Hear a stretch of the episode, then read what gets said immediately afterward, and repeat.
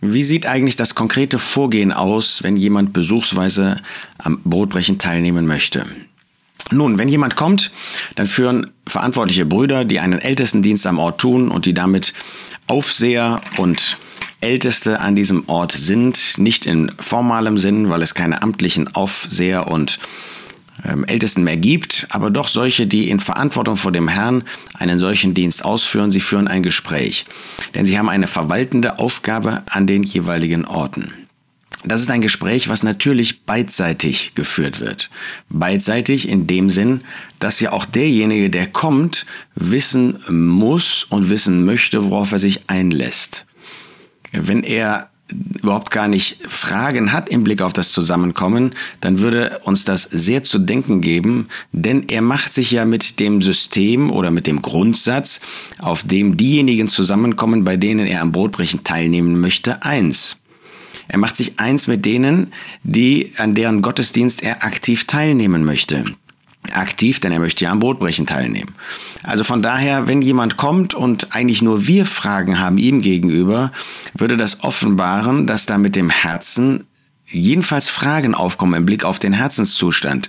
Denn ähm, einfach nur teilnehmen wollen, ähm, selbst wenn er, sagen wir, bei Geschwistern zu Besuch ist und mit ihnen darüber gesprochen hat, aber das ist ja immer eine einseitige Sicht. Das heißt, es müssen ja mindestens einmal zwei Zeugen da sein, mit denen er spricht, die ihm etwas über das jeweilige Zusammenkommen sagen können. Erst recht ist das ja nötig, wenn jemand äh, früher in einem vergleichbaren Zusammenkommen, also mit einem Zusammenkommen, wo man in Gemeinschaft ist mit an diesem Ort, ähm, kommt, äh, dann wird er ja Fragen haben müssen, ist das anders als bei sich zu Hause, wo er weggegangen ist? Denn er hat sich ja dann von einem solchen Zusammenkommen und damit von allen, die auf gleicher Basis zusammenkommen, getrennt. Also es muss ja auf jeden Fall, muss ein Interesse bei demjenigen da sein. Deshalb ist es ja auch so wichtig, dass die ganze Sache von ihm ausgeht und nicht, dass Geschwister, bei denen er zu Besuch ist, dann unbedingt gerne wollen, dass jemand teilnimmt. Das würde ja eher auf eine Provokation und ähm, auf ein menschlich organisiertes Teilnehmen schließen lassen, als darauf, dass wirklich in seinem Herzen dieser Wunsch aufgekommen ist. Also es ist ein beidseitiges Gespräch. Es ist ein Gespräch, wo er erfragt, was sind eigentlich die Grundsätze, warum kommt man so zusammen, ähm, warum hat man nicht mit allen Gläubigen auf der ganzen Erde Gemeinschaft beim Tisch des Herrn am Brot brechen. Und umgekehrt sprechen wir mit ihm, Worüber? Wir sprechen zunächst mal über die Voraussetzungen für die Gemeinschaft am Brotbrechen. Gemeinschaft am Brotbrechen ist etwas anderes als Einheit ganz allgemein. Denn Einheit würde ja bedeuten, alle Kinder Gottes, von denen wir beim letzten Mal gesehen haben, dass dem Grundsatz nach auch jedes Kind Gottes ähm, seinen Platz hat am Tisch des Herrn. Aber wir haben ja gesehen, dass es Hinderungsgründe gibt. Und deshalb sprechen wir darüber, was ist eigentlich die Voraussetzung nach Gottes Wort über Gemeinschaft. Wir haben über die Bibelstellen wie 1 Timotheus 10 gesprochen. Wir haben Hinweise entnommen aus Epheser 4. Wir haben Hinweise entnommen auch aus 2 Timotheus 2. Wir machen in diesem Gespräch deutlich, dass es der Tisch des Herrn ist, dass es nicht unser Tisch ist. Dass es also nicht darum geht, dass wir ja so gerne mit diesem oder jenem Gemeinschaft haben, sondern dass es um die Frage geht, was der Herr, der Autorität hat und der deshalb auch Tisch weshalb das auch Tisch des Herrn genannt wird, warum er hier nicht als Jesus, nicht als Christus bezeichnet wird, sondern als Herr. Ähm, das heißt, ähm, warum er möchte, dass wir Gemeinschaft haben, aber was für ihn auch ausschließende Gründe sind. Also ist der Tisch des Herrn, darüber sprechen wir. Es geht also nicht darum, dass unsere Vorstellungen verwirklicht werden, sondern dass wir nach der Schrift handeln. Deshalb ist es so wichtig, dass wir das Wort Gottes dabei auf, ähm, auf dem Tisch liegen haben. Und zwar nicht nur einfach so als Wort Gottes, sondern dass wir anhand des Wortes Gottes beurteilen. Das ist ja überhaupt ein Punkt, ähm, äh, der ganz wichtig ist, dass wir zum Beispiel, wenn wir eine Brüderstunde haben, wenn Brüder zusammenkommen, dass wir das mit Gottes Wort tun, dass Gott, Gottes Wort die Einleitung sozusagen in den Abend ist und das prägende Merkmal. Solche Zusammenkünfte, wo man nicht Gottes Wort öffnet, sind letztlich vergebene Mühe, ja, sind äh, unnütz, weil das, was uns anleitet, das, was uns Geleit gibt, das, was eine solche Entscheidung prägt, immer das Wort Gottes sein muss.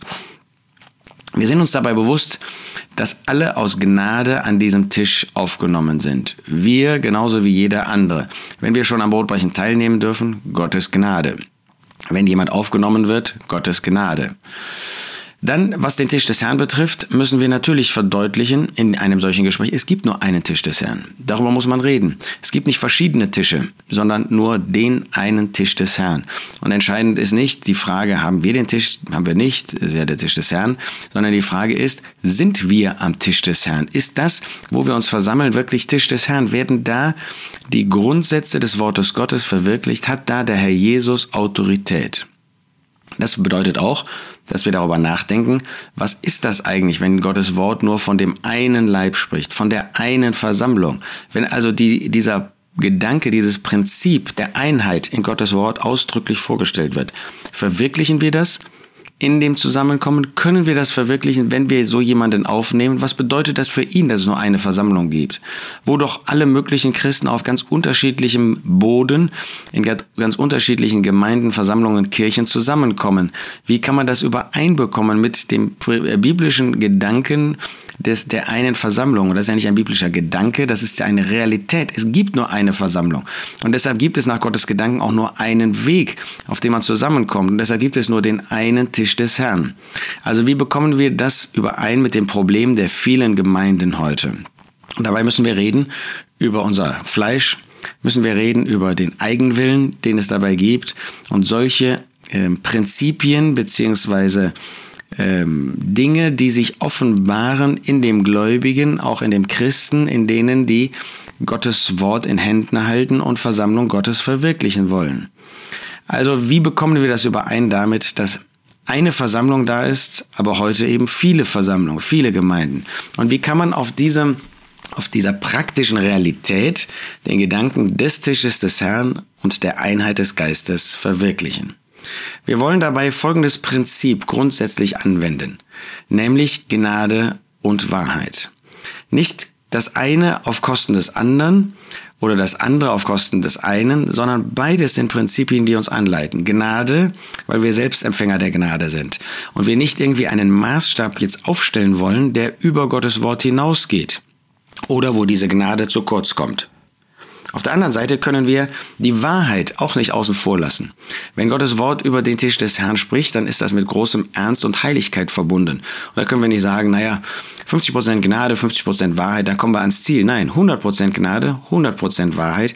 Wir können nicht von der Wahrheit abweichen, wollen aber, weil wir das bei uns selbst genauso sehen und auch praktizieren, im Blick auf den anderen Rücksicht nehmen, wollen Gnade üben, dass er, dass wir noch nicht eigentlich in dem vollen ähm, Genuss der Wahrheit stehen, bestimmte Dinge vielleicht das erste Mal hören, so auch unser Gegenüber, und ihm Zeit geben, um das dann zu verarbeiten und zu verwirklichen.